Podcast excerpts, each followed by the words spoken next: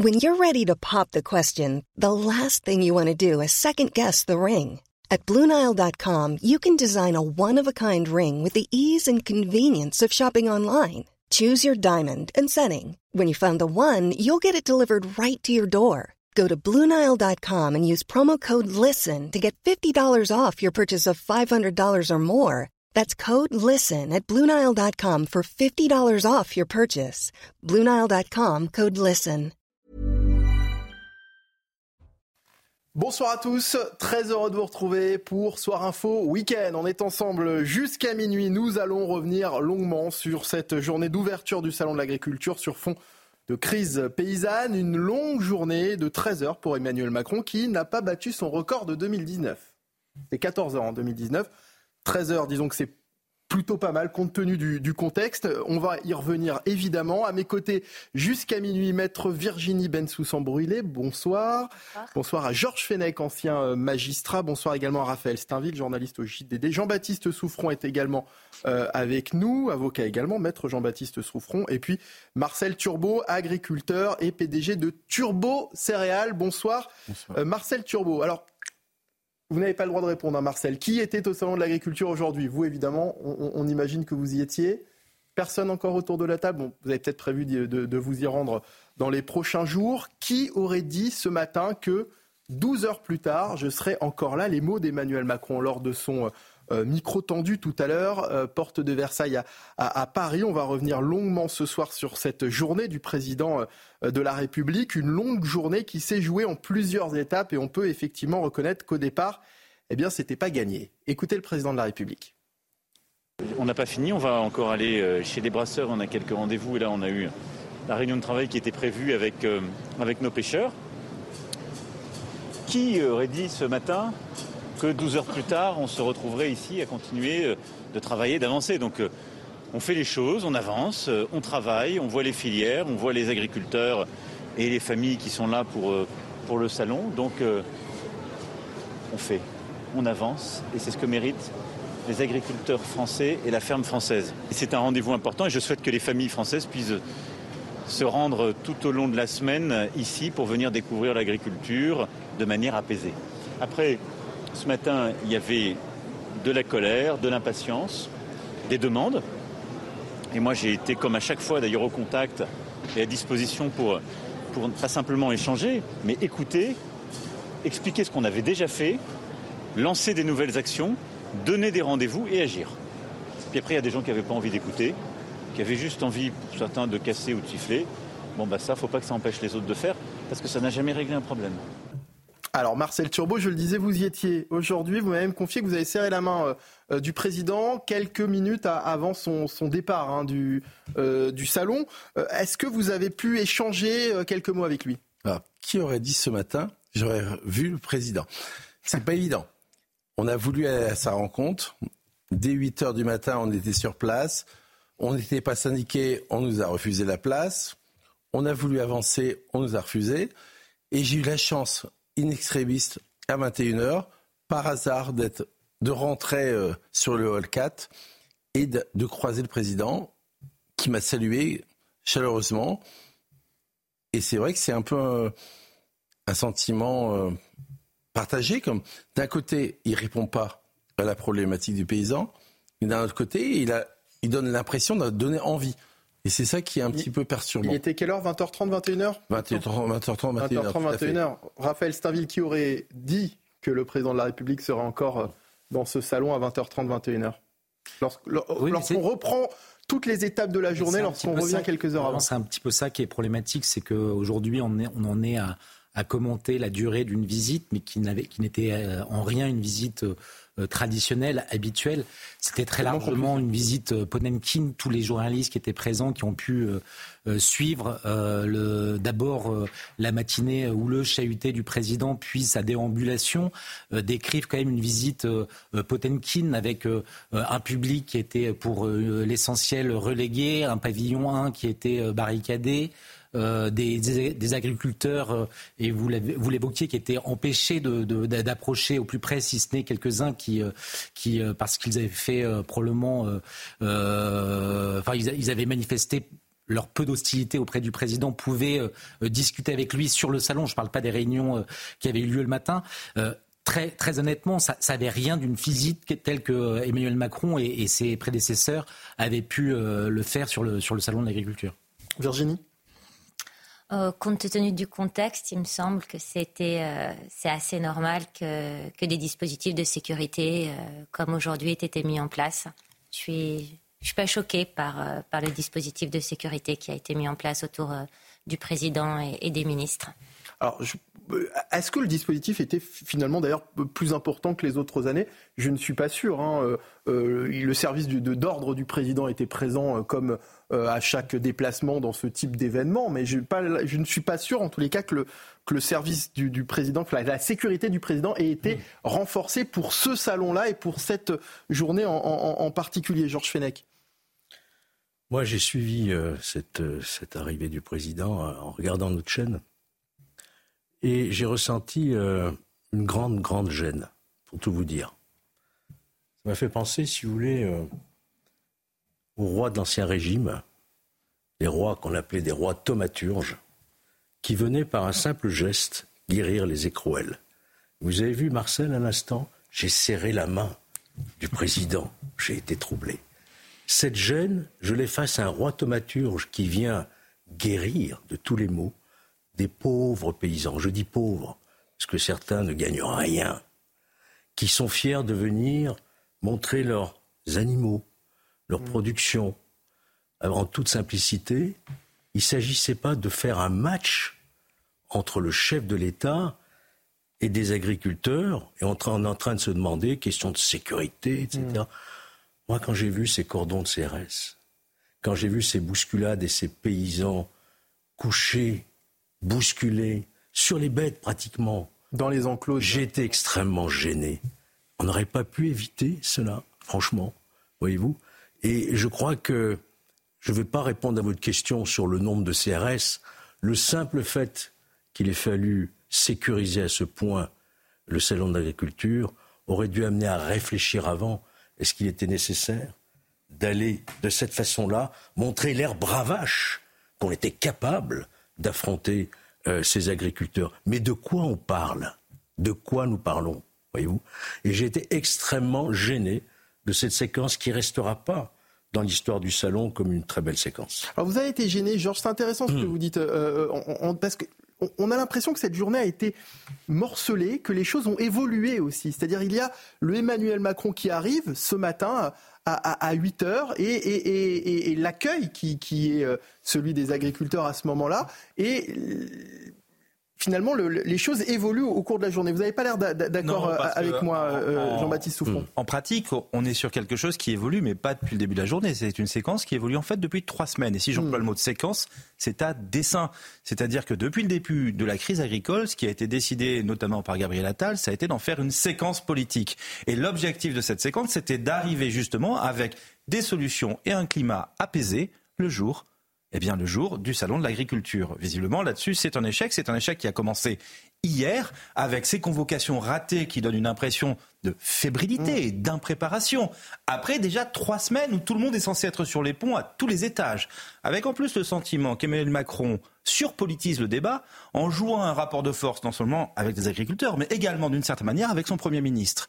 En voulant donner l'impression que lui, finalement, il n'y a peut-être pas la de foin, il va, pas, il va faire du réel, quoi. Il va aller au contact, justement. Et rappelez-vous, rien qu'hier, même Michel-Édouard Leclerc a dénoncé le fait qu'on était face à une séquence de communication à un moment où ce que tout le monde attend, en fait, c'est un travail de fond et ben, en fait des propositions, des solutions. Mais on a l'impression que qu'est-ce qu'on a fait depuis trois semaines pour qu'on en arrive là aujourd'hui. Les gens qui ont renoncé, les gens qui se sont énervés, c'est pas simplement euh, euh, quelques agriculteurs extrémistes. Et là aussi, Emmanuel Macron a surpolitisé le débat, d'ailleurs, en ramenant tout le monde au Rassemblement national. Mmh. Mais enfin, euh, il n'y a pas, il a pas vraiment que des agriculteurs d'extrême droite. Il y a aussi plein de gens de tout un tas de syndicats qui n'ont pas voulu participer, qui finalement sont revenus parce qu'on leur a demandé de le faire quand même, etc. Bref, c'est un cafarnaum. Et à la sortie, on en reste effaré de voir que il arrive, il a l'air fier de la situation alors qu'il vient de gâcher une séquence qui aurait dû être une séquence de rassemblement et de synthèse avec les agriculteurs depuis trois semaines de travail. On a l'impression qu'en fait le travail n'a jamais été fait parce que les propositions qui ont été faites aujourd'hui, elles sont faites visiblement dans une grande improvisation. Euh, on annonce une réunion pour lundi à l'Elysée pour le plan de trésorerie, par exemple. Mais enfin, tout ça, ça sort du chapeau. Alors, euh, du coup, on se demande est-ce qu'il y a vraiment quelqu'un en situation de contrôle et c'est toujours facile. Il faut, bien que vous compreniez, il faut bien que les spectateurs comprennent que quand on est président de la République, d'accord, c'est facile de jouer l'inertie du pouvoir. Face à lui, il a des gens qui viennent, qui font des récriminations et lui, il s'en fiche. Il sait très bien que lundi, mardi, il sera toujours président de la République. Mmh. Et donc en fait, il les écoute. Le tout, c'est de rester calme, de bien écouter, ce qu'il fait très bien. Il écoute, euh, il répond, il explique sa vision des choses, etc. Mais derrière, les problèmes, ils sont toujours là. Et les solutions, c'est pas une question de vision, etc. Les solutions, c'est en fait, nécessairement le fruit d'un travail avec l'administration. On n'a pas le sentiment, à date, que ce travail ait été fait.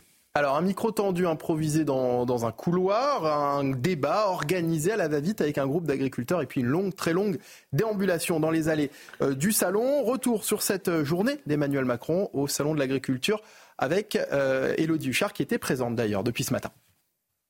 Un salon de l'agriculture un peu particulier pour le chef de l'État. Dès son arrivée, on a vu des affrontements entre les forces de l'ordre et les agriculteurs. Et ce sont d'ailleurs les représentants des agriculteurs qui lui ont proposé de débattre. Alors on souligne un peu l'ironie dans l'entourage du chef de l'État puisque lui-même voulait organiser un grand débat. Il y a donc eu plus de deux heures d'échanges, des échanges assez francs. Et puis le président est parti pour une déambulation forcément particulière puisque le hall 1 qui accueille notamment les animaux et en général beaucoup de touristes et de franciliens était totalement vide. Il n'y avait que des agriculteurs, des CRS et évidemment beaucoup de journalistes. Il a été très souvent interpellé, certains agriculteurs lui disant qu'il voulait plus que des paroles, mais aussi désormais des actes. Et puis, il a maintenu ce déjeuner en le décalant quelque peu avec toutes les filières, notamment la filière pêche qui souffre. Et puis, le président de la République, surtout, s'est longuement entretenu euh, avec la presse. Il est revenu sur ces débordements. Il dit, je le cite, je ne suis dupe de rien. Je reconnais les gens qui ont commis ça. Je sais qui ils sont parce qu'à plusieurs reprises devant les caméras, eh il a fustigé le Rassemblement national sa proximité avec la coordination rurale, expliquant que le Rassemblement national est derrière les échauffourées auxquelles on a pu assister. En tout cas, aussi un mot d'ordre du côté du président de la République. Il veut que le salon se déroule dans les meilleurs, sous les meilleurs auspices. Le but, selon lui, c'est que les agriculteurs puissent vivre de leur métier, y compris ici au salon de l'agriculture. Alors il y a eu un, un, leitmotiv aussi hein, du président pendant cette euh, visite. Arrêtez de dire que l'agriculture est est foutu. Il n'a pas arrêté de, dire ça, de dire ces mots. Euh, toute la journée, il était même très énervé ce matin devant les, les syndicats. Regardez. Mais je suis d'accord, je suis pas en train de dire que vous... Attends, je suis pas en train de dire que vous faites de la grade. C'est la France qui vote. Mais on va, on va aussi arrêter tous collectivement de dire que l'agriculture est foutue. Parce que sinon, c'est pas la peine d'aller chercher des jeunes. Si le discours ambiant, c'est de dire l'agriculture est foutue et il faut que des aides de trésor, il n'y a, pas la peine de faire une loi d'orientation. Il n'y a pas la peine de s'emmerder. On ferme tout de suite le magasin. Donc ça, c'est pas vrai.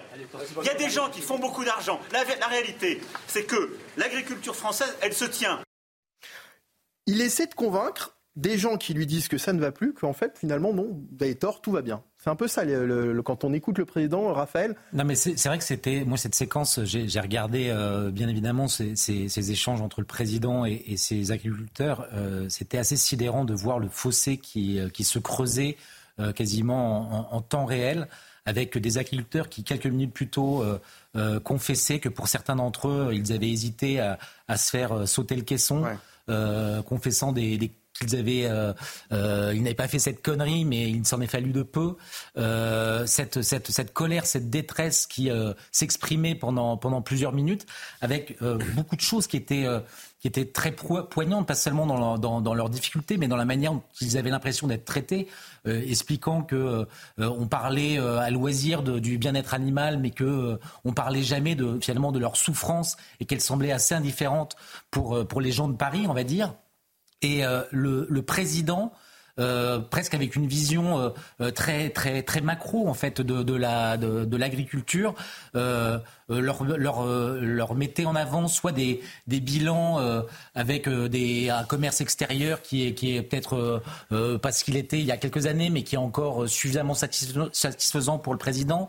Des réussites d'un certain nombre d'agriculteurs, mais face à la détresse d'une immense majorité de ces, paysans, c'était, je trouvais que ce dégalage était sidérant. Vous avez raison de parler de, sidération. Georges parlait de, gêne tout à l'heure quand on regarde cette séquence. Ce qui est assez étonnant, c'est qu'on a tous pensé la même chose finalement en regardant ces, ces images ce matin. À côté de ça, les agriculteurs qui sont autour de lui je les trouve finalement très calmes.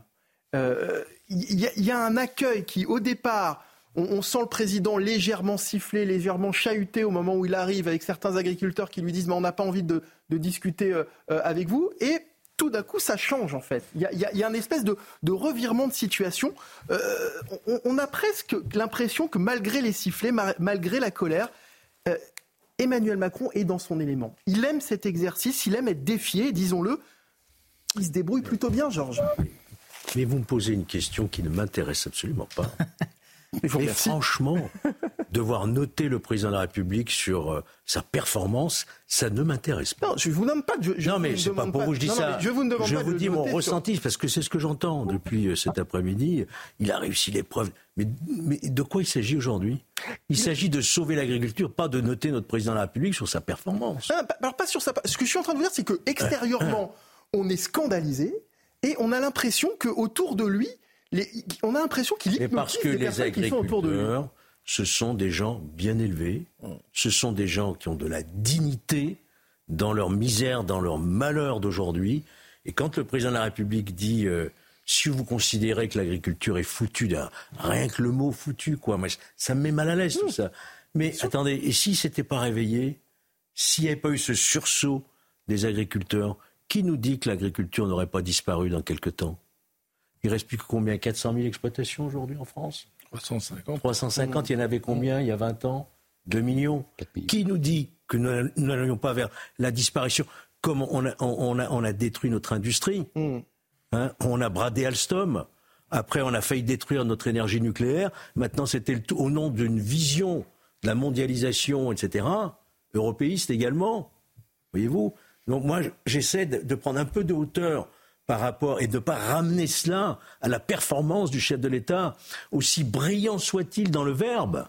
Vous parliez d'hypnotiser. Moi, j'ai été hypnotisé sur cette plateau il n'y a pas longtemps. Euh, c'est vrai que ça existe. Hein. Euh, le discours est capable de vous, de vous prendre. Et puis, vous voyez, Marcel tout à l'heure a dit j'étais troublé, j'ai serré la main. Bien sûr. On a président. Et pourtant, les problèmes sont toujours là. Parce que le salon va se dérouler. Ils vont rentrer chez eux. Mais qu'est-ce qui va se passer demain quand vous savez qu'il y a pardon de le rappeler encore, un agriculteur tous les deux jours, qui met fin à ses jours. Donc euh, euh, je crois qu'il faut quand même garder un petit peu de distance par rapport à ce qui vient de se passer aujourd'hui, parce que les problèmes vont exister demain. Mais encore une fois, s'il n'avait pas eu ce sursaut et cette dignité, avec le soutien de plus de 90% des Français, parce que c'est un enjeu national qui se joue au-delà de l'agriculture, eh bien peut-être qu'effectivement on aurait été au bord du précipice d'ici une dizaine d'années. On va, euh, saluer François Arnaud. Je, vous donne la parole dans, un instant, Jean-Baptiste Souffron. On va euh, accueillir François Arnaud qui nous a rejoint sur ce plateau, qui est agriculteur céréalier. Bonsoir, merci de, nous rejoindre en direct dans, Soir Info. Vous sortez euh, vous aussi du, salon? Oui, tout à fait. Merci pour votre invitation. Comment s'est passée cette première journée déjà? C'est la pire des journées que j'ai connues au salon. C'est votre combienième salon de l'agriculture? C'est mon énième, énième salon, au moins le quinzième salon. Euh, non, c'était une journée assez cauchemardesque, parce qu'en fait, euh, effectivement, il faut prendre de la hauteur par rapport à, la performance ou à la présence du président. C'est pas ce qui nous intéresse, surtout pour euh, faire tout ce qu'il a fait. donc, je pense que les, Parisiens ont passé aussi une mauvaise journée parce que c'est le dernier week-end où il y a les vacances scolaires. Et puis, bah, ils sont, ils ont déjà pas pu rentrer dès l'ouverture. Ils ont été privés du hall 1 où il y a les, où il y a les bêtes, euh, les, vaches, les moutons.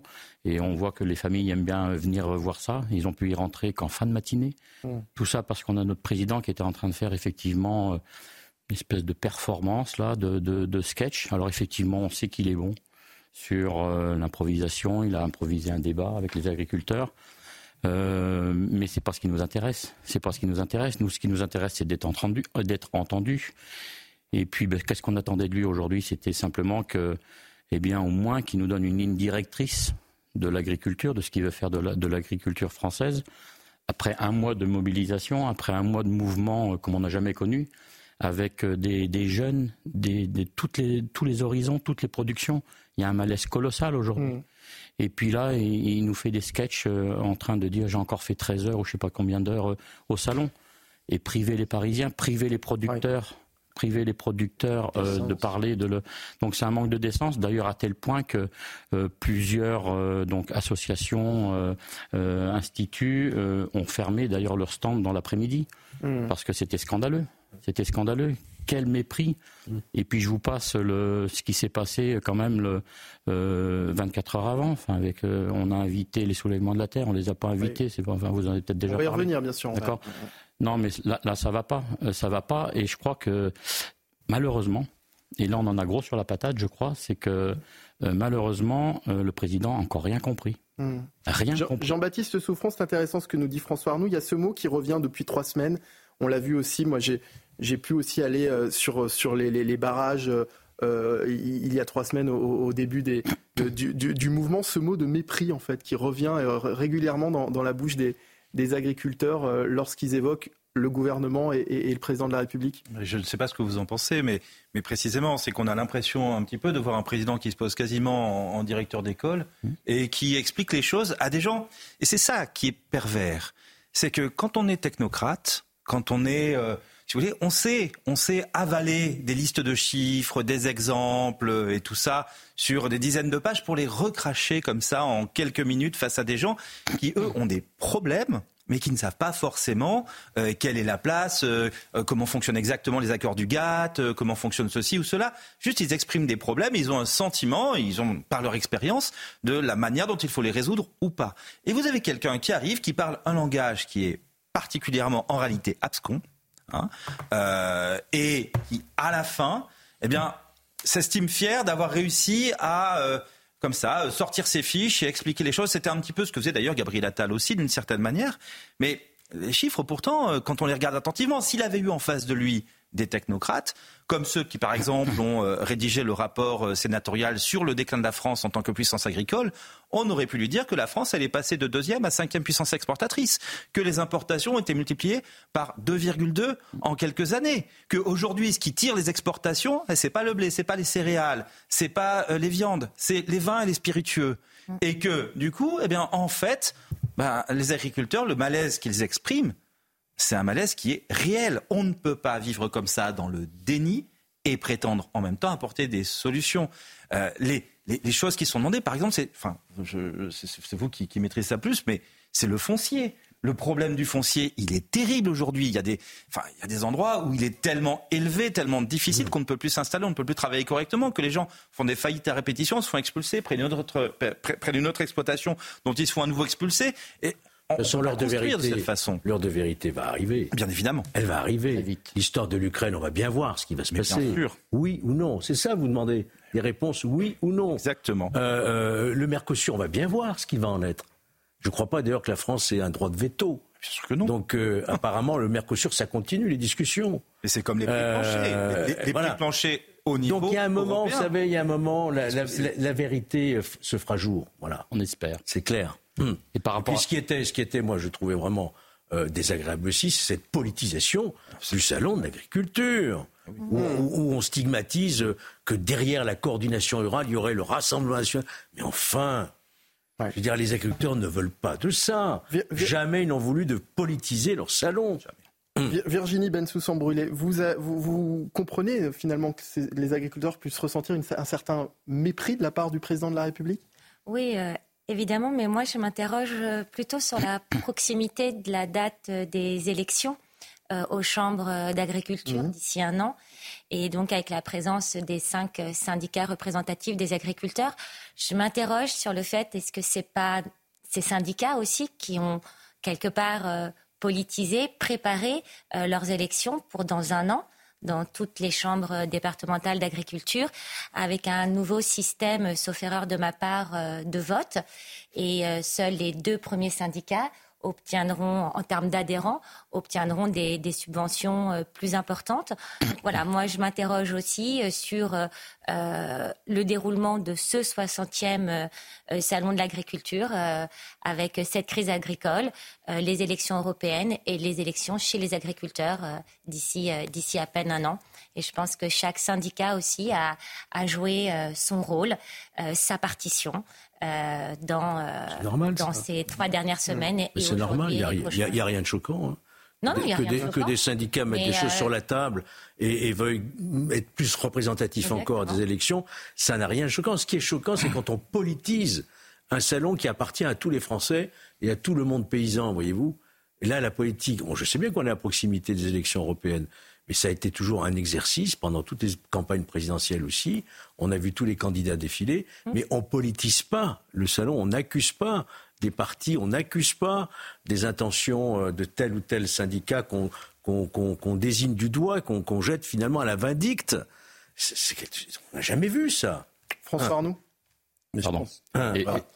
Oui, euh, mais je pense, Aujourd'hui, on a vu un président qui n'est pas un président de la France, c'est un président du syndicat peut-être. On a, on a pense, l'image qu'on ressort, c'est que c'est le président des agriculteurs, euh, entre guillemets, président du syndicat des agriculteurs. Et donc, il y a, il y a un problème, il y a un malaise euh, aujourd'hui qui est, qui est là. Vous avez ajouté un badge à votre veste, vous ne l'aviez pas en arrivant sur le plateau. Ah non, c'était, voilà, c'est on aime les agriculteurs, on aime les gens, voilà, François Arnaud. Non, j'allais dire, enfin, aujourd'hui, euh, c'est vrai qu'il y a les élections européennes, il y a les élections aux chambres euh, dans un an, mais la détresse est telle sur le terrain que c'est n'est pas le sujet aujourd'hui. Enfin, faut pas non plus, faut pas se tromper.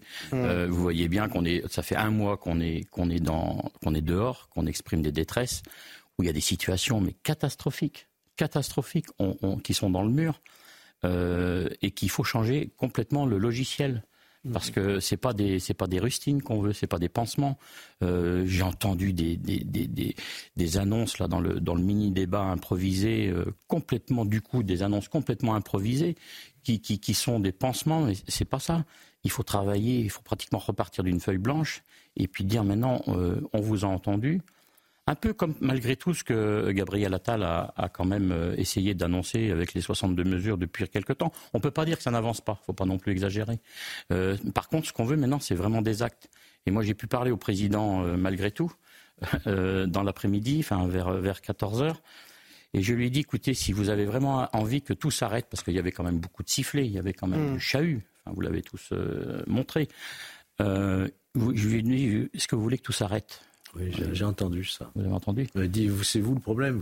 Oui, c'est ça. Et puis, et puis euh, je dis, écoutez, euh, si tant est que vous ayez vraiment envie de nous amener des solutions, que vous ne nous avez pas exprimées encore aujourd'hui, malgré tout, si vous avez des, solutions à nous, à nous apporter, c'est des actes qu'on veut.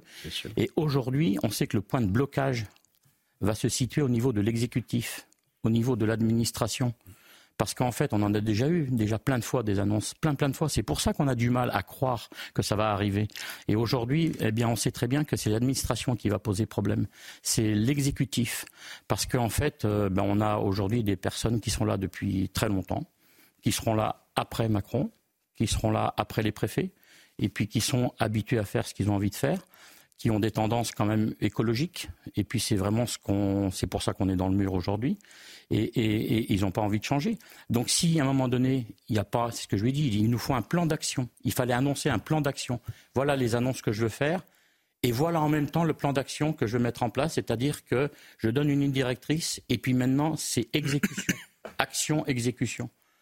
Mais non, rien de tout ça. Donc en fait, on s'amuse tous là avec euh, des annonces mmh. et puis et puis et puis ben on craint le pire on craint le pire. Sauf que là, ce qu'il faut bien comprendre, c'est qu'il y a une telle détresse dans le monde paysan, et j'insiste sur toutes les productions, toutes les productions. tout le monde est touché par, la, crise. Euh, ça veut dire qu'on lâchera rien, parce qu'on n'a rien à perdre. C'est aux alentours de 21h qu'Emmanuel Macron a, quitté le, salon de l'agriculture. Peu de temps avant de, son départ, il a une toute dernière fois, il s'est une toute dernière fois exprimé lors d'un micro tendu. Et vous allez voir que lui est plutôt satisfait de, sa journée, plutôt satisfait de, ce mini débat qu'il a donné en, début de journée. Euh, il s'est plutôt vanté d'être le seul, d'ailleurs le seul président à avoir tenu un tel débat au, Salon de l'agriculture. Écoutez. Ce matin, j'ai tenu ce qui ne s'est jamais fait par un président de la République. Une réunion avec tous les syndicats avant l'ouverture du salon. C'est n'est pas la tradition. Non, non, mais c'est pas le mien, c'était celui qui était demandé. Pardon, moi je fais, j'essaie de faire ce qui est utile. Pour la première fois, il y a une réunion intersyndicale. Je réunis les gens, je leur dis quels sont vos points. Je leur dis, je vais dire ça. Ensuite, on se met d'accord ensemble. On dit, on calme les choses, on fait venir une vingtaine. Et après, j'ai des responsables nationaux qui descendent et qui disent, on n'a rien entendu, vous pouvez continuer. Et je, donc je dis, ça s'appelle ne pas tenir des accords. J'aime pas ça. Quand on me prend pour un imbécile, je n'aime pas ça. Oh, Vous l'avez pris pour un imbécile Quand on me prend pour un imbécile, j'aime pas ça. Ça vous fait réagir, Georges hein oui, oui, franchement. Est-ce que, est que quelqu'un peut croire que les agriculteurs, les paysans aujourd'hui sont dans un état d'esprit de prendre le chef de l'État pour un imbécile? Qui peut croire cela? Il y a bien eu un cafouillage, je ne crois pas qu'il vienne de vous. L'histoire des soulèvements de la terre, vous ne l'avez pas inventé quand même. Nous, nous l'avons entendu. Sur CNews, ça avait été annoncé. Moi, j'y ai pas cru. Étudiant de troisième. Je me suis dit, c'est impossible qu'on mette les, les, agriculteurs à côté des, de ceux qui ont détruit leurs exploitations. Personne n'y a cru, C'est impossible. Personne a cru, hein. Alors, le président de la République, il n'y a pas de raison de mettre en doute aussi sa parole. Nous dit, j'étais pas au courant, c'est n'importe quoi. Mais alors, qui mais qui dirige le pays bah, C'est ce que j'ai essayé de lui dire, c'est qu'à un moment donné, on voit que bah, ses conseillers ou ses proches euh, euh, expriment leur idéologie. Et puis c'était de dire, bon, on, va, on va inviter Ils n'ont plus rien à faire. Exactement. au poste qu'ils occupent aujourd'hui. c'est vrai, c'est vrai dans le hmm. gouvernement, c'est vrai dans l'administration, et vous l'avez dit. C'est que euh, la, grande question, c'est de savoir qui pilote aujourd'hui la, politique agricole, et on n'a pas l'impression que ce soit le président euh, euh, tout seul. En tout cas, s'il a des, s'il est de bonne volonté à l'égard des agriculteurs, il est très largement contraint par un certain nombre de, de dispositifs. On parle de l'État profond, mais euh, on pourrait en parler. On, parle, on peut parler des associations euh, écologistes. On, l'a fait également, mais on voit qu'il est totalement contraint et probablement aussi euh, totalement soumis à une idéologie qui va à l'encontre des intérêts de, notre agriculture. Alors vous m'avez aidé hein, pour la transition, puisqu'on va parler dans un instant justement de, ce fiasco autour des soulèvements de la terre, de ce grand débat organisé puis euh, annulé. Ce sera euh, dans un instant. Dans Soir Info, il est 23h et c'est l'heure du journal d'Elisa Lukavski. Bonsoir Elisa.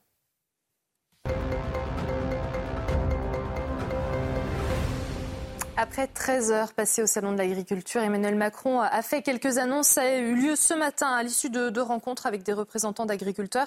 Il a formulé l'objectif qu'on puisse déboucher sur des prix planchers qui permettront de protéger le revenu agricole. Il a également évoqué un plan pour soulager les agriculteurs. On l'écoute. Donc, on va lancer un plan d'urgence trésorerie, qui d'ailleurs ne se limitera pas forcément à l'agriculture, parce qu'on a quelques secteurs de l'artisanat aussi qui sont touchés. Donc, dès lundi, je sais très bien la situation, Dès lundi, qu'est-ce qu'on lance Un recensement dans chaque région des exploitations qui sont en difficulté et qui sont plantées. Et donc, on va mettre en place un système au cas par cas. Donc, plan national, déclinaison au cas par cas sur la trésorerie. Ça, c'est le plan d'urgence procès en vue pour une enseignante accusée de harcèlement. Cette enseignante euh, est accusée exactement d'humiliation régulière ayant fragilisé le, psychisme, pardon, de l'enfant. L'enfant en question s'appelle Evaël. Cette collégienne de 11 ans s'est suicidée en 2019 dans le Val d'Oise. L'enseignante de 61 ans risque un procès pour harcèlement moral sur mineur, tout comme euh, deux camarades de la jeune fille, aujourd'hui âgée de 16 ans. Et puis de nouveaux raids israéliens ont eu lieu dans la bande de Gaza. Plus de 100 Palestiniens ont été tués dans des nouvelles frappes nocturnes israéliennes face au blocage diplomatique. De nouvelles discussions sont prévues à Paris pour tenter d'obtenir une trêve assortie d'une libération des otages. Une délégation menée par le chef du Mossad, les services secrets israéliens, David Barnea, est arrivée aujourd'hui dans la capitale française. Merci beaucoup, Elisa. On vous retrouve dans 30 minutes pour un nouveau point sur l'actualité. À tout à l'heure. Il fallait euh, s'y attendre. Le fiasco autour du grand débat en présence euh, des soulèvements de la terre est arrivé euh, rapidement sur le tapis lors de la visite du président de la République au Salon de l'Agriculture. Vous allez le voir, qui a beaucoup agacé Emmanuel Macron. On va l'écouter tôt ce matin sur ce sujet. Mais d'abord, retour sur la polémique avec Thomas Bonnet. La polémique est née ce jeudi lors d'un entretien téléphonique entre les services de l'Elysée et un certain nombre de journalistes, entretien au cours duquel il nous a été indiqué que parmi les possibles participants à un débat au cours du Salon de l'Agriculture figuraient les soulèvements de la Terre, qui est pourtant un groupuscule que le gouvernement avait tenté de dissoudre il y a près d'un an, une dissolution qui avait finalement été suspendue par le Conseil d'État. En tout cas, lorsque cette information a été rendue publique, cette invitation au soulèvement de la Terre, il y a eu beaucoup de réactions, en particulier euh, parmi euh, les représentants syndicaux des agriculteurs, la FNSEA, la coordination rurale, qui ont indiqué qu'elle ne souhaitait en aucun cas euh, participer à un débat avec les soulèvements de la terre. Alors, ce samedi, le président de la République a démenti être à l'origine d'une quelconque invitation pour les soulèvements de la terre, mais les principaux intéressés ont également communiqué en indiquant que les cabinets de Pascal Canfin, eurodéputé de la majorité présidentielle,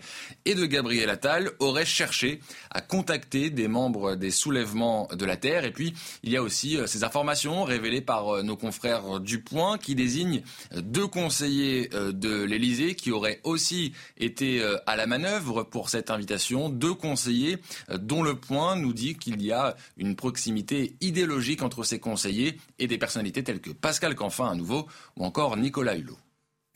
Alors écoutez la réponse d'Emmanuel Macron ce matin. Il venait tout juste euh, d'arriver sous les sifflets, sous les huées et euh, un micro euh, tendu avec la presse était improvisé dans un couloir du salon. Écoutez. Alors je vais vous dire, je dément totalement cette information. Totalement.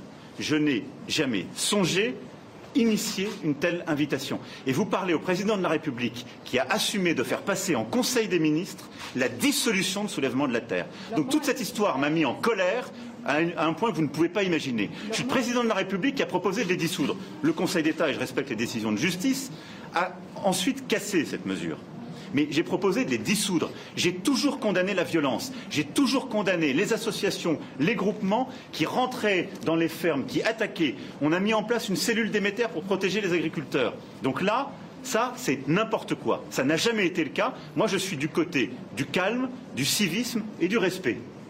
Alors, quoi qu'on dise de cette affaire, il y a quelqu'un qui n'assume pas et qui ne, dit pas la vérité. Euh, euh, Jean-Baptiste Souffrant. Je ne dis pas que c'est le président, il est peut-être très sincère lorsqu'il nous dit ça, mais ça paraît tout de même étrange que le président de la République n'ait pas été mis euh, au courant. J'imagine dans ces conditions, vous savez, quand on a exercé des fonctions en cabinet ou des choses comme ça et qu'on fait un couac de ce niveau, la veille d'un rassemblement d'un salon qui doit clôturer tout un travail avec des gens qui sont dans une très grande difficulté et que ça se passe comme ça, le strict minimum, c'est qu'il y a des conséquences. Hmm. Euh, et, je vais vous dire, et je vais vous dire, au-delà de ça, euh, ce que fait un conseiller du président, c'est la même chose que ce que fait le président à ce niveau-là. Donc on a un peu de mal. En, fait, personne ne les a invités. ça a dû être inventé par vos confrères. Euh, et non, la réalité, c'est qu'effectivement, là, Emmanuel Macron ne dit pas la vérité. Il ne dit pas la vérité. Il ne dit pas ce qui s'est vraiment passé. Il ne dit pas ce qu'ont révélé euh, vos confrères du Point, qui n'est pas un journal particulièrement favorable sur les soulèvement de la Terre, hein, le Point, euh, et euh, qui, ont, qui ont montré que c'était des gens de son cabinet qui étaient intervenus. Regardez d'ailleurs ce qu'a répondu sur X l'une des porte-paroles même des, des, des, soulèvements de la Terre quand elle dit « Faudra nous expliquer pourquoi l'exécutif a demandé mon numéro de téléphone à plusieurs élus et responsables politiques jeudi soir.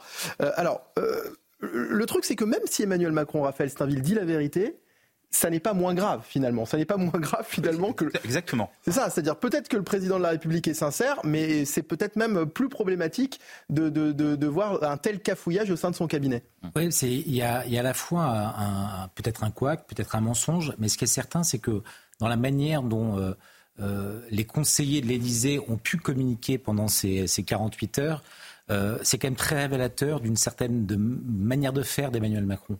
C'est-à-dire qu'on tout à l'heure on avait ces images d'Emmanuel Macron euh, où euh, on voyait un ego totalement dilaté, un hubris assez incroyable. Mais en fait, si des conseillers et ça a été notamment corroboré par, vos confrères sur CNews qui expliquaient que interrogeant les, les conseillers de l'exécutif pour savoir si vraiment les soulèvements de la terre avaient été invités, des conseillers et en l'occurrence c'était pas les conseillers techniques qui étaient peut-être à l'origine de cette invitation, expliquer euh, que oui, euh, c'était c'était possible. Et d'ailleurs, le président euh, aime aime aime la confrontation, aime le débat, et donc ça fait partie en fait de sa manière de faire, de s'exposer et finalement de se mettre au cœur au cœur de l'arène.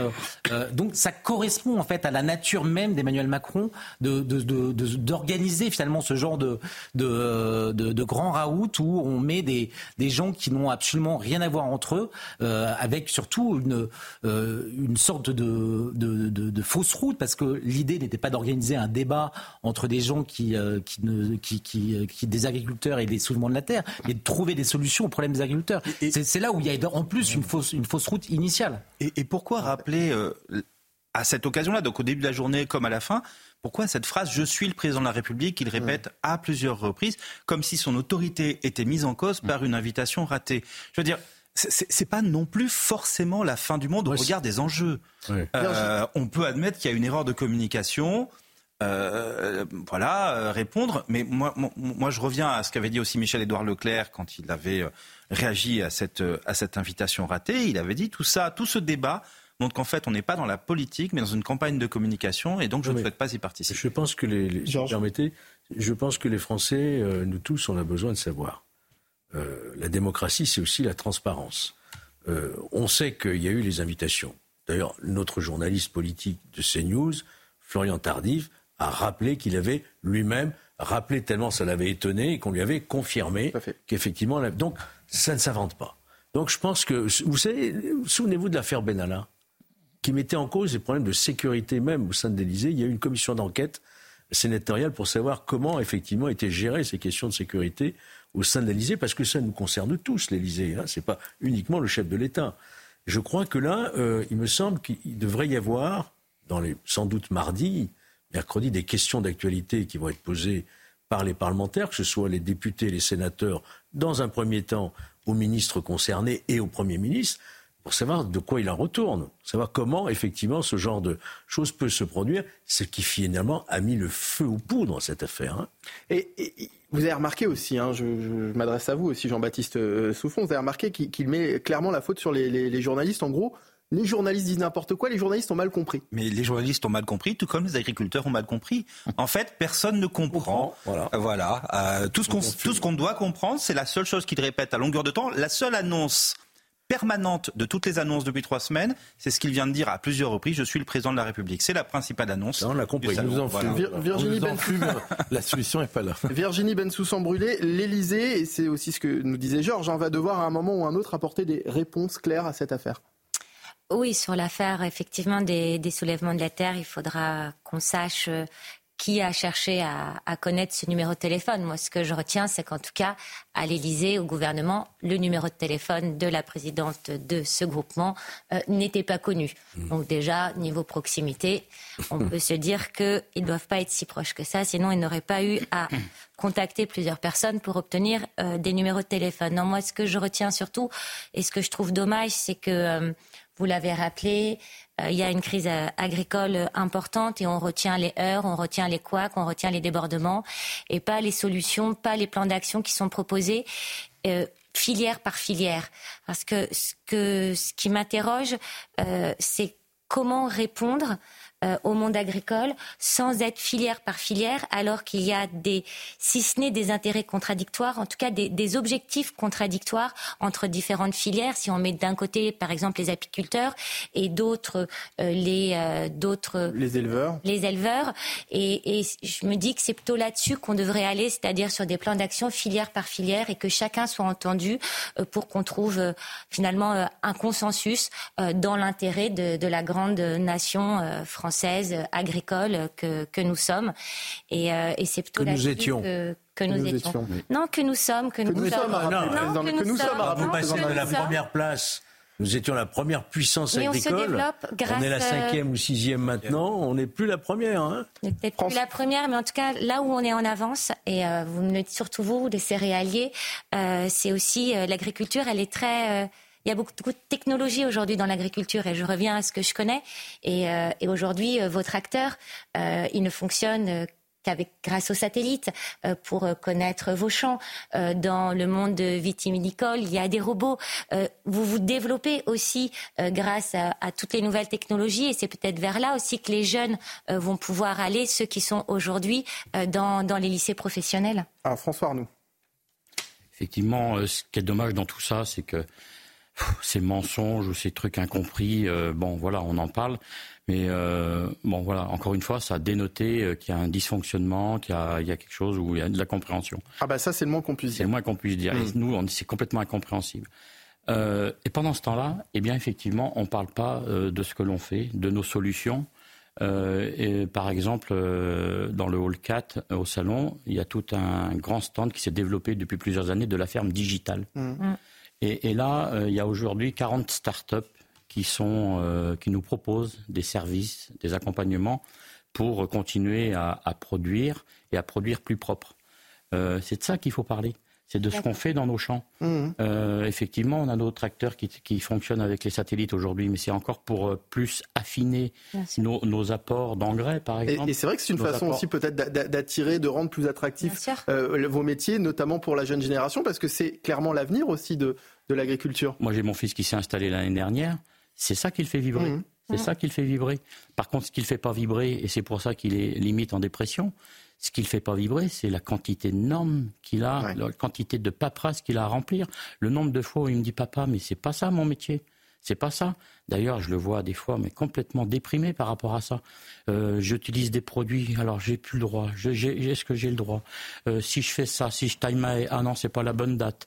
Euh, si je veux faire un stockage de l'eau, non, j'ai pas le droit. Je sais que je vais en prendre pour 10 ans d'administration. Mais sans déconner, ça le, ça le fait pas, ça le fait pas. Alors qu'on a plein de solutions, alors qu'on a un plus beau métier. Et moi, j'aime bien dire, aimez-nous, on fera le reste. Aimez-nous, on fera le reste, parce qu'on est quand même des gens responsables. On sait ce qu'on doit faire. Alors, je dis pas qu'il faut pas de cadre, c'est évident. Mais le cadre, plus le cadre, plus le cadre, eh bien, en fait, ça tue l'objectif initial. C'est-à-dire, effectivement, de protéger nos champs, de protéger l'environnement, de protéger l'écosystème. Mais ça, on l'a toujours fait. Et c'est ce que toutes ces du- toutes, ces, toutes, ces, toutes ces techniques.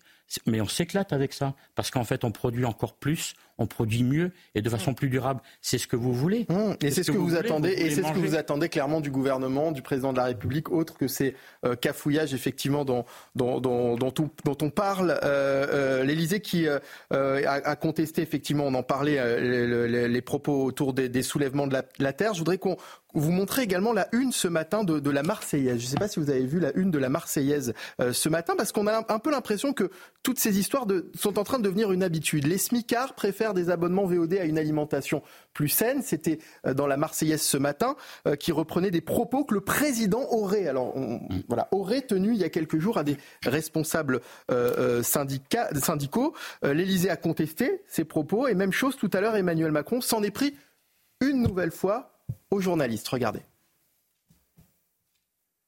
D'abord, je dis en méthode. Et déontologiquement, c'est honteux. Je n'ai jamais prononcé une phrase comme ça. Je n'ai jamais eu une formule comme celle-ci. Mais vous imaginez la déontologie de vos confrères qui auraient réussi à mettre en une de presse une phrase que quelqu'un a dit que j'aurais dit. Je veux dire, c'est la fin du journalisme si on fait ça. Donc il faut aussi que collectivement vous réagissiez. Moi, je fais, depuis ce matin, je fais du homme tout le temps. J'ai fait deux heures et demie de débat devant les caméras. Je vous réponds dès que vous m'interrogez. Il faut arrêter les conneries maintenant de me faire dire des choses derrière les portes parce que quelqu'un a dit si, si, nous a dit ça en me mettant des guillemets. Les guillemets, vous pouvez les mettre sur toutes les phrases que je prononce devant la caméra. J'ai parfois eu des phrases qui ont pu bousculer, je les ai toujours assumées. Mais les phrases que d'autres rapportent, non.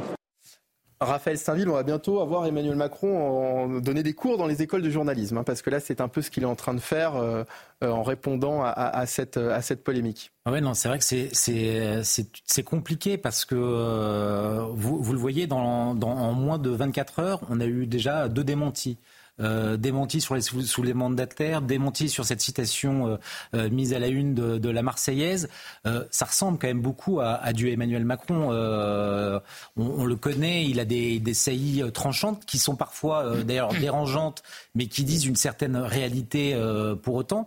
Euh, mais on sent que pour le président, cette phrase, elle, a, elle, est, elle est aussi explosive que les 100 dents de, de François Hollande voilà quelque temps. Euh, il ne peut pas rajouter euh, euh, de l'huile sur le feu avec ce genre de, de sortie, et pourtant ça lui ressemble étonnamment. Alors après, ce serait des propos rapportés. Donc c'est peut-être aussi le, le, le souci. Euh, C'est Jean- des propos, non, mais, non, mais précisément, tout le débat est là. C'est qu'on se retrouve à discuter de savoir ce qu'il a dit, pas dit. C'est-à-dire qu'un un chef de l'État dont la parole est inaudible, parce qu'on ne sait pas ce qu'il dit ou ce qu'il ne dit pas, c'est un véritable problème. Sur cette histoire de la Marseillaise, c'est quelque chose qui est repris par le journal de la Marseillaise, qui en fait réutilise un communiqué de presse d'un syndicat agricole qui date du 19 euh, et qui se fait confirmer la phrase par un des participants à la réunion avec Emmanuel Macron. Euh, Là-dessus, l'Elysée dément, la Marseillaise maintient en disant non, non, non, non, ça a bien été prononcé. Puis ensuite, l'AFP contacte un autre participant qui dit il n'a pas tout à fait dit ça. Voilà où on en est. Voilà où on en est. est. Est-ce qu'on en, est-ce, est-ce que vraiment on, on peut se permettre de perdre du temps comme ça? C'est, c'est pas normal qu'un président nous mette dans des situations de ce type. Est-ce que cette On ne devrait même pas se dire qu'il ait pu la prononcer. Or, le souci, c'est qu'il a déjà prononcé plusieurs fois des phrases qui ressemblent à ça, si vous voulez. Euh, il a eu l'occasion de dire, euh, voilà, euh, traverser la route pour trouver, etc. On- on, pour lesquels il a émis des regrets d'ailleurs. Hein. Exactement. Et donc là, on se retrouve. Et qu'il avait assumé pour le coup. mais qu'il avait assumé. Bah, c'était devant tout le monde. C'était devant tout le monde. Là, il n'y avait pas le choix. Pas le choix. C'est face caméra. Donc. François Arnaud, alors on ne sait pas effectivement si Emmanuel Macron a bien prononcé cette phrase. Toujours est-il qu'elle vous, elle vous fait sourire. Bah oui, parce que franchement, c'est encore une fois. C'est faire de la diversion. Enfin, je veux dire, c'est parce que c'est pas ça nous intéresse pas. Enfin, c'est pas le sujet. C'est pas le sujet. Donc, euh, on, on, rigole, mais on, rigole euh, sans, on rigole jaune. Hein. on, on, en a gros sur la patate parce que c'est pas ça qu'on attendait de cette journée. Pas du tout. Marcel, Marcel Turbo? Euh, complètement d'accord. Je pense qu'on est, on fait de l'enfumage un petit peu depuis trois semaines et les, les, les, solutions, elles existent, elles sont prêtes. Et il faut un, un courage politique pour pour nous sortir de là. Hmm.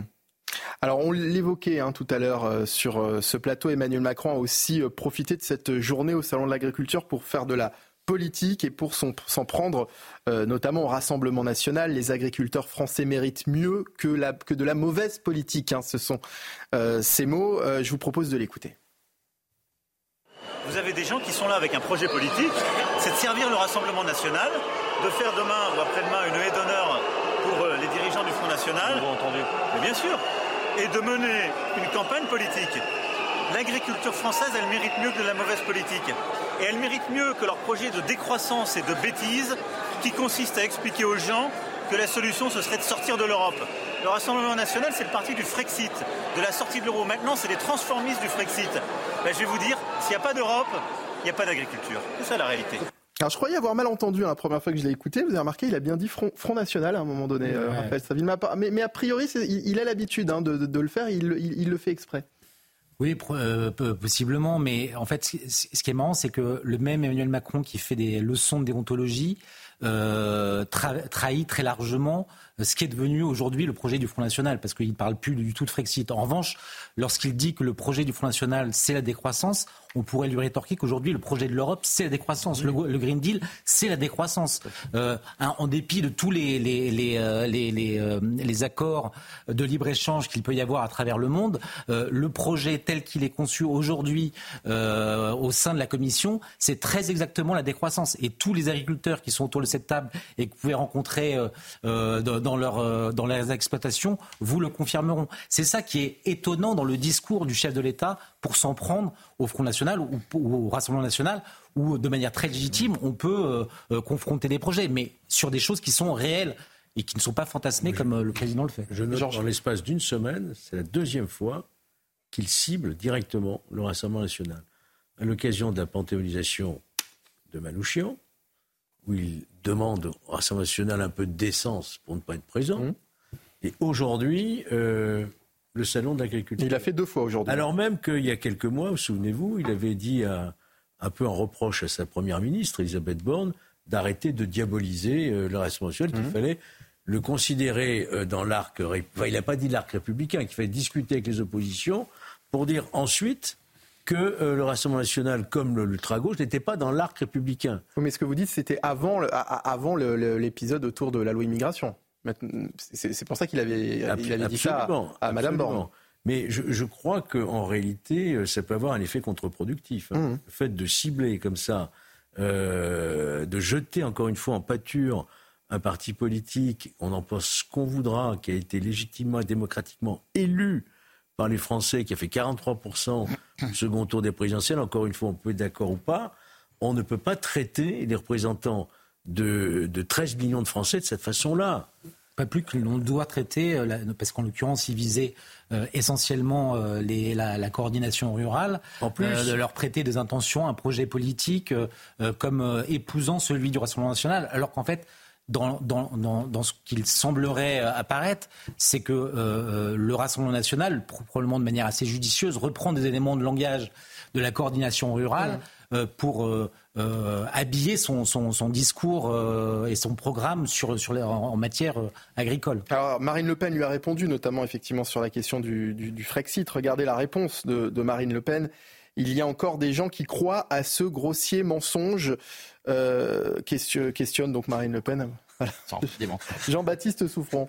Non mais oui, ben voilà. C'est-à-dire que maintenant on en est. Euh, je, vous dis, on a un problème de parole du chef de l'État. C'est-à-dire qu'à partir du moment où les, on comprend ce qu'il dit, c'est typique là. Qu'est-ce qu'il entend Qu'est-ce qu'il veut dire quand il dit qu'en réalité le salon de l'agriculture est euh, euh, instrumentalisé au service du Rassemblement national contre lui.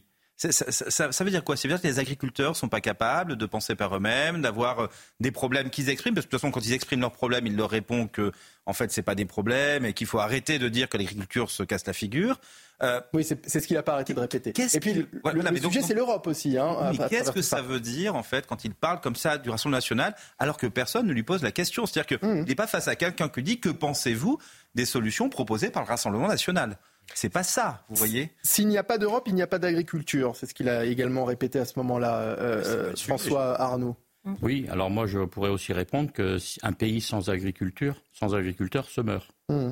Donc euh, il faut qu'ils prennent conscience qu'on peut en prendre le chemin en, France. L'agriculture existait avant l'Europe. Hein. On est bien d'accord. On est bien d'accord. Avant la construction européenne. Tout à fait. Alors pour parler Europe, parce qu'en fait, euh, c'est aussi ça, euh, notre problème. Il y a les surtranspositions franco-françaises, il y a tout ce qu'on discute depuis tout à l'heure. Mais euh, il y a beaucoup de décisions qui se prennent évidemment en, Europe. Et, là, et là, quand vous parlez du Green Deal, ça fait quand même maintenant un mois où on dit stop, arrêt, ou au moins stop, pause sur le Green Deal.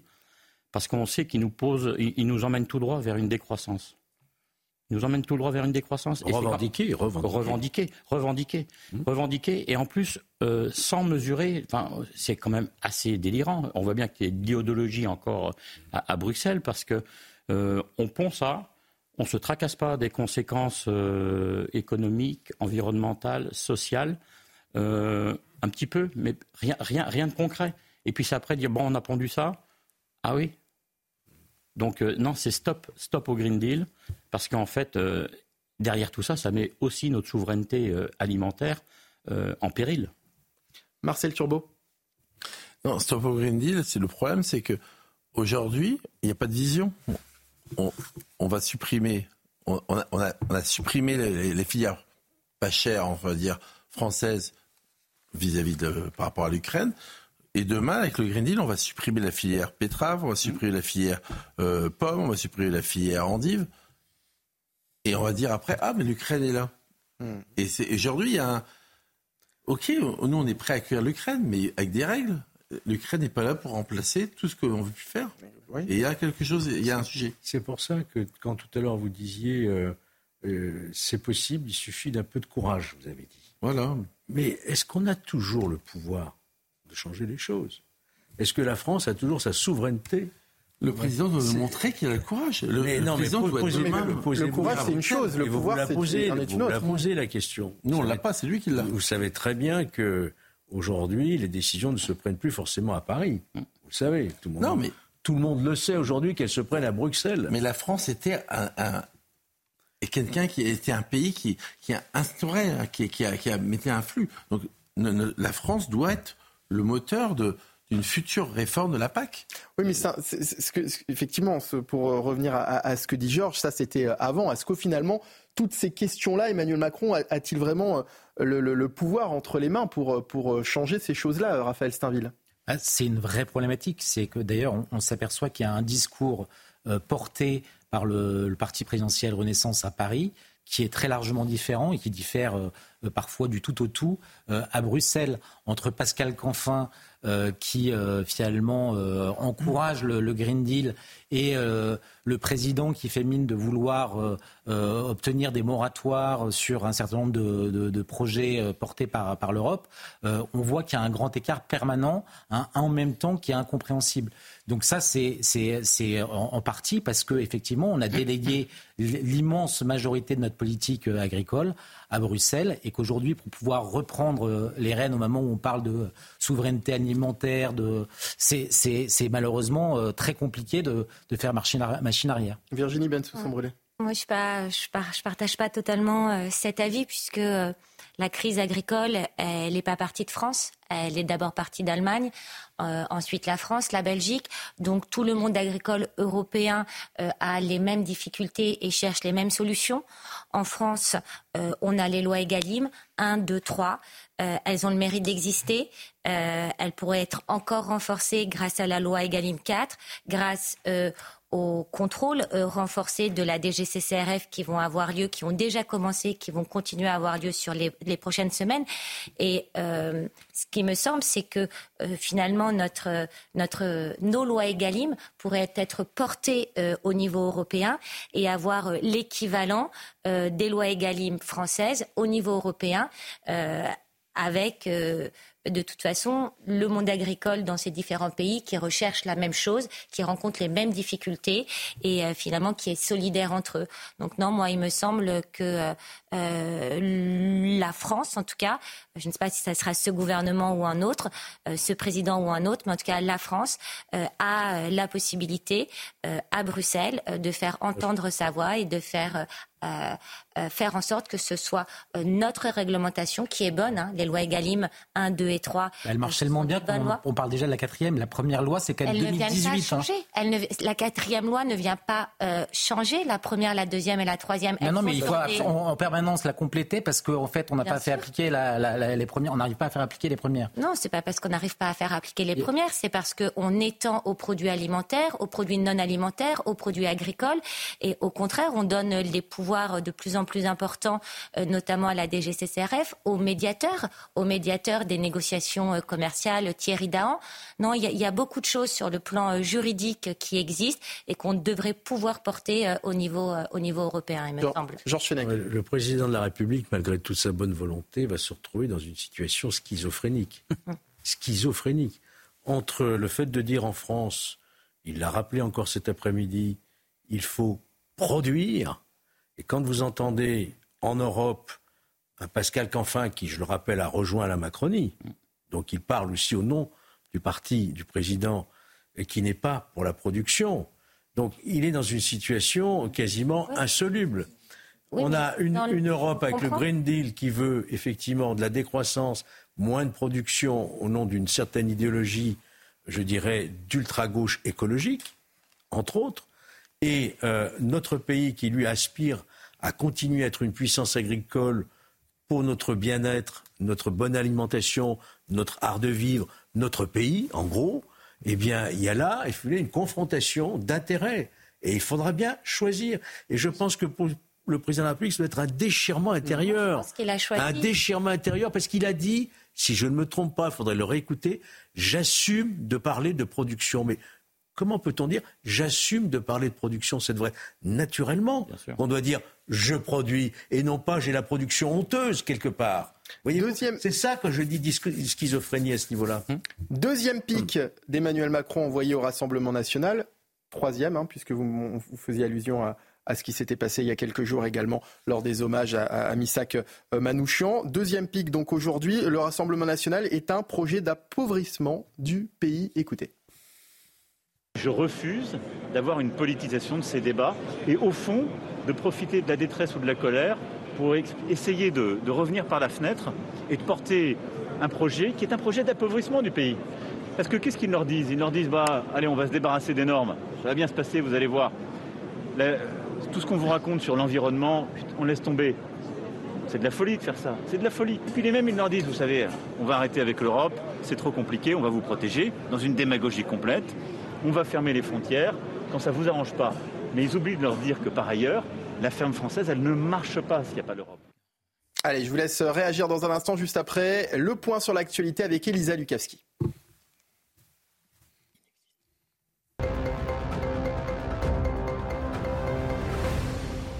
Touristes pourront à nouveau visiter la Tour Eiffel. Fin de la grève des salariés qui contestaient euh, le modèle économique du site et s'inquiétaient également de sa dégradation. Le personnel a obtenu d'être associé dès la semaine prochaine à un dialogue direct avec la mairie de Paris portant sur le modèle économique général de la Tour et a donc voté la fin de la grève, une grève qui durait depuis lundi dernier.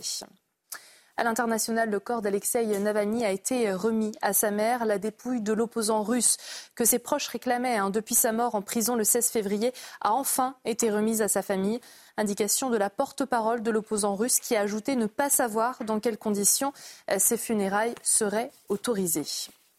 Et puis Ursula von der Leyen s'est rendue en Ukraine, la présidente de la Commission européenne qui euh, a été dans la capitale Kiev le jour du deuxième anniversaire de l'invasion russe en Ukraine.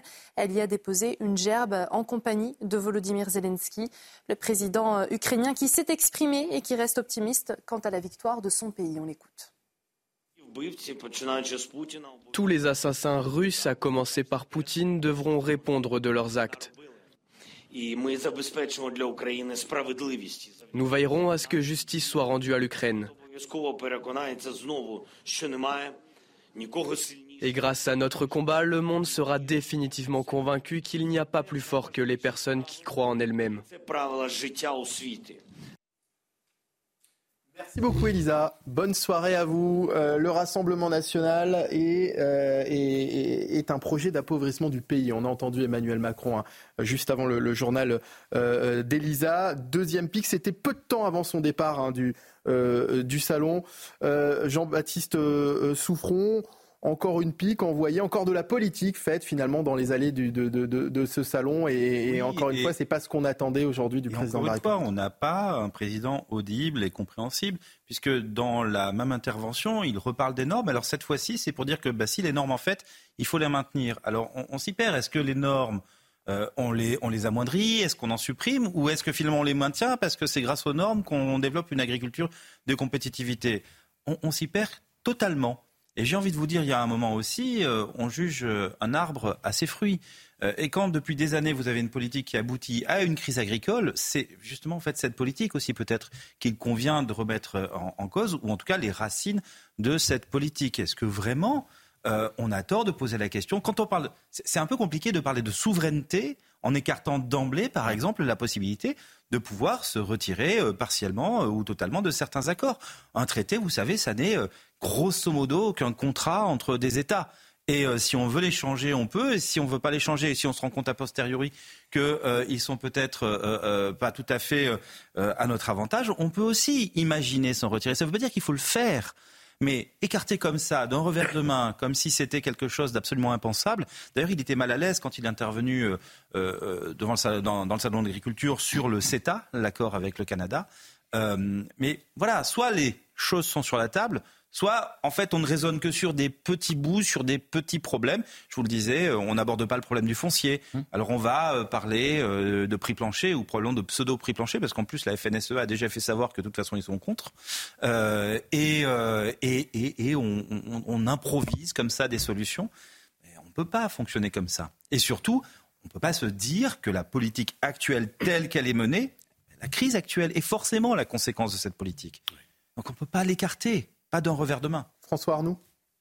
Oui, alors par exemple, quand on parle de prix plancher, euh, c'est complètement euh, ubuesque de penser qu'on va pouvoir mettre un prix plancher euh, et qu'on va mettre le, toute l'Europe d'accord. Enfin, c'est quoi ce truc? Donc, euh, c'est rejeté d'emblée. Euh, de la façon dont il l'a exprimé, puis ça a un peu surpris tout le monde parce que voilà, on était un peu dans le dans le dans l'euphorie, dans son euphorie à lui, euh, ce jour de, de, de, salon. Et puis, bah, je balance des, des trucs comme ça euh, moi, ce que je retiens, c'est quand même un manque de respect. C'est un manque de respect vis-à-vis -vis de notre profession. Parce qu'on on, on balance pas des trucs comme ça, alors qu'il y a tout un travail qui a été construit avec les uns et avec les autres depuis maintenant plus d'un mois, en disant il y a une suite logique, on a fait preuve de calme, on a fait preuve de discours, de, de, de volonté de réussir, de proposition. Et puis là, tout d'un coup, euh, un beau jour, là, je viens au salon et puis je balance ça, je balance ça. Non, il faut, il faut être sérieux. On revient sur le mépris on revient sur le mépris, sur le manque de respect, et on est blessé ce soir. On est vraiment blessé. Et ça veut dire qu'il a mis de l'huile sur le feu. Mmh. Alors effectivement, ça a commencé par ce, ce, truc incompréhensible avec les invitations. Et là, il en remet encore une couche ce soir. Là, je rétro-pédale et je ne sais plus comment m'en sortir. Il faut faire un reset de tout ça. Si on veut construire, on est dans la construction. Si on veut construire après ces épisodes-là de, depuis 48 heures, c'est de dire maintenant on fait un reset. On se retrouve la semaine prochaine, dès lundi et pendant le salon où il faut qu'on se reparle, il faut mmh. reposer les choses, et maintenant, il faut repartir sur des bases qu'on avait construites les uns et les autres depuis plus d'un mois. parce que l'heure est grave. Donc c'est pas possible de dire maintenant on fait du spectacle.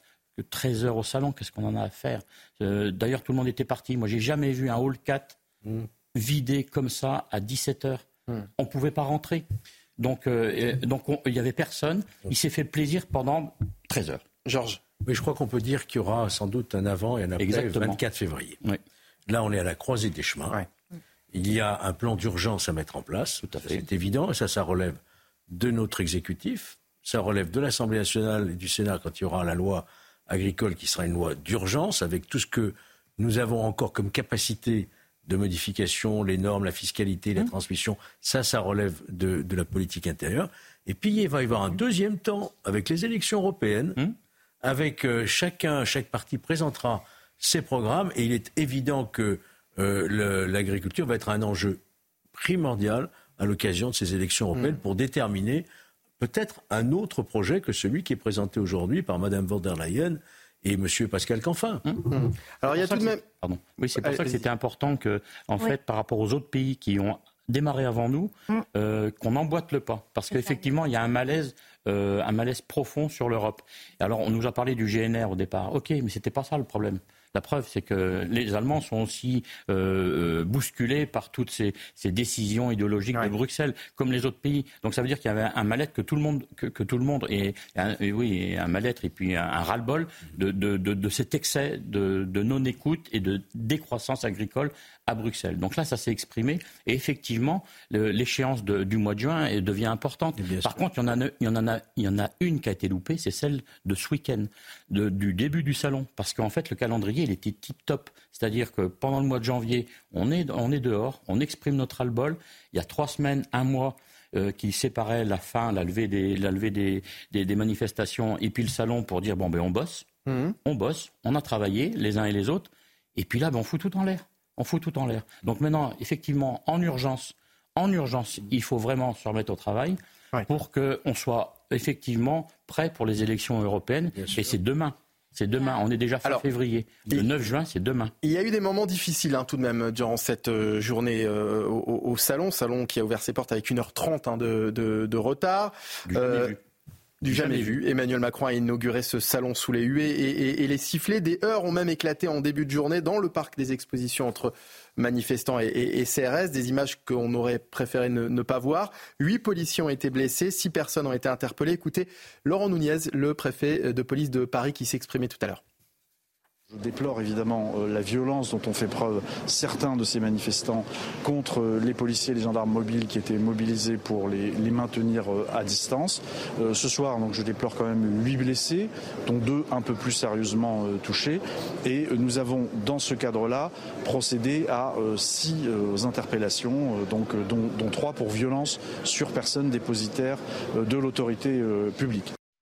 Alors évidemment, ce sont des images qu'on préfère ne, pas voir euh, euh, dans ce salon. Je suis pas sûr non plus que ces violences et l'image qu'elle renvoie aux Français servent vraiment la, cause euh, paysanne, François Arnoux.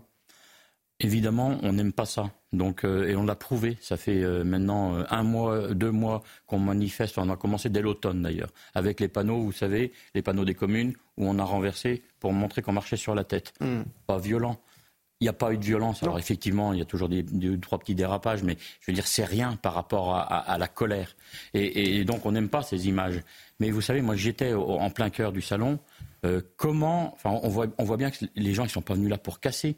Ils étaient venus là pour exprimer leur détresse. Sauf que quand vous parlez à un mur, ou en tout cas qu'il n'y a personne qui vous répond, et puis qui dit non, non, en fin de compte, moi je suis là et puis tout va bien. Non, ça, ne le fait pas. Donc c'est monté crescendo c'est monté crescendo. Alors évidemment, il y avait des crépuscules qui étaient là pour dire on veut pas qu'ils rentrent.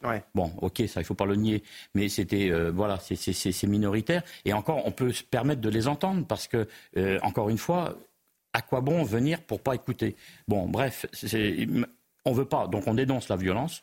Évidemment qu'on veut pas de la violence, on veut du dialogue. Mais du dialogue, pour dialoguer, il faut être deux on, va regarder le sujet de, on va regarder le sujet de Juliette Sadat pour euh, en parler juste après. Retour sur ces tensions donc, tout au long de, cette euh, journée, euh, première journée au Salon de l'Agriculture.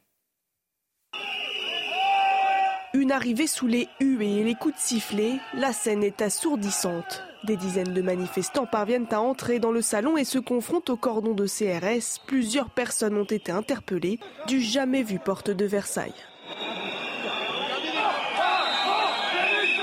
Des agriculteurs en colère qui appellent à la démission d'Emmanuel Macron et entonnent la Marseillaise.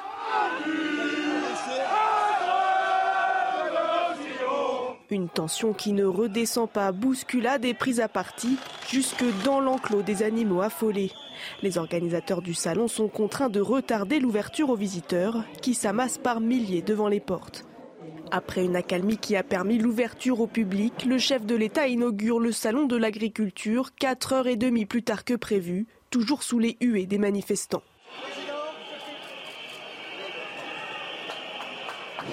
Ça commence à, chauffer. Hein. Devenir chaud.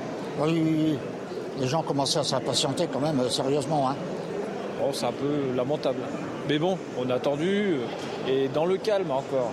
Plus tard, la tension est remontée. Les affrontements avec les CRS ont repris au moment de la traditionnelle déambulation du président qui poursuit sa visite ponctuée par les invectives des agriculteurs mécontents.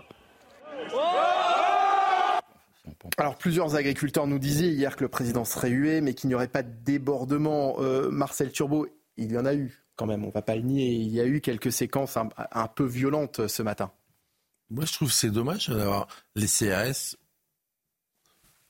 On pouvait euh, tous les ans, et le président vient, il n'y a pas besoin de CRS. Et le, mettre, le fait de mettre des CRS devant, tout de suite, les gens sont, sont crispés. Donc, c'est, j'ai pas compris pourquoi on était euh, un film de science-fiction. Hmm. Et c'est, c'est triste. François Arnoux? Bon, après, c'est quand même la protection du président. Donc, Oui, euh, mais tous les ans, tous les ans, ah il ben, est là. il n'y a pas besoin de CRS. Tous les ans. Il y a pas besoin de Après, CRS. je, je l'ai croisé à 19h, il n'y avait pas de CRS. Oui, alors après, on peut pas, on peut pas mettre Et- sur le dos des CRS les, les, non, violences fait de- et le les de débordements qu'il y a eu. devant, ça crée toute une tension. Et les, les agriculteurs sont, sont dé- on est exaspérés. Hmm. Il n'y a plus de trésorerie. Et donc, c'est normal qu'on voit des CRS, on a envie de pousser. Et il ne faut pas, justement. Non, encore une fois, c'est- la colère. Bien sûr. C'est la Oui, colère. oui, bien sûr. Alors après, effectivement, il y a Alors après, il y y y a- bon, il y a eu, il y a eu, il y a eu quelques, il y a eu des policiers, il y a Voilà, eu des on a- policiers blessés, il y a une eu colère quelques inter- il y a eu six interpellations. Certains Ouais. sont peut-être tombés, mais on a une colère propre. Et Bon, huit, huit- huit policiers blessés quand même. Voilà. Oui, non, mais oui, mais c'est le Voilà. fait, euh, voilà, c'est l'effet l'effet de masse. Tout individu euh, aussi euh, respectueux qu'on puisse l'être de la loi et de l'autorité, quand vous le poussez à bout, Mmh.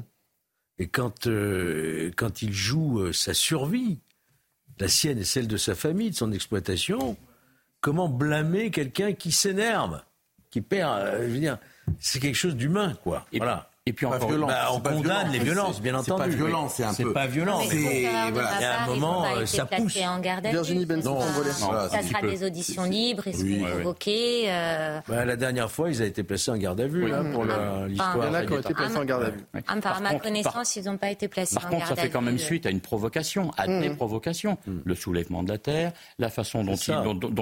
vient aujourd'hui. Donc, à un moment donné, euh, ouais, bah, ça répond à une provocation. Voilà. D'accord. Bon, bah, C'est news au, au plus proche de la colère agricole. hein. Avant de se quitter, j'en profite tout de même pour remercier nos équipes qui étaient présentes ce matin à l'ouverture du, Salon de l'agriculture, qui ont passé la journée euh, sur place au contact des agriculteurs et qui vont continuer à le faire euh, durant ces deux semaines de salon. Mathieu Devez et Jules Bedeau ont notamment rencontré Maëlle, qui est une jeune étudiante en lycée agricole que je vous propose d'écouter. C'est une émotion parce qu'amener sa propre vache à Paris à 17 ans, c'est quand même énorme. Il ne faut pas oublier qu'elles sont sélectionnées sur euh, 600 vaches parmi la France. Il n'y en a que 100 qui sont retenues, donc c'est quand même un contexte euh, qui est énorme et génial pour moi. Et bien sûr, je suis avec toute mon équipe du Sud-Ouest ici. C'est un peu une deuxième famille. On s'entend bien et voilà.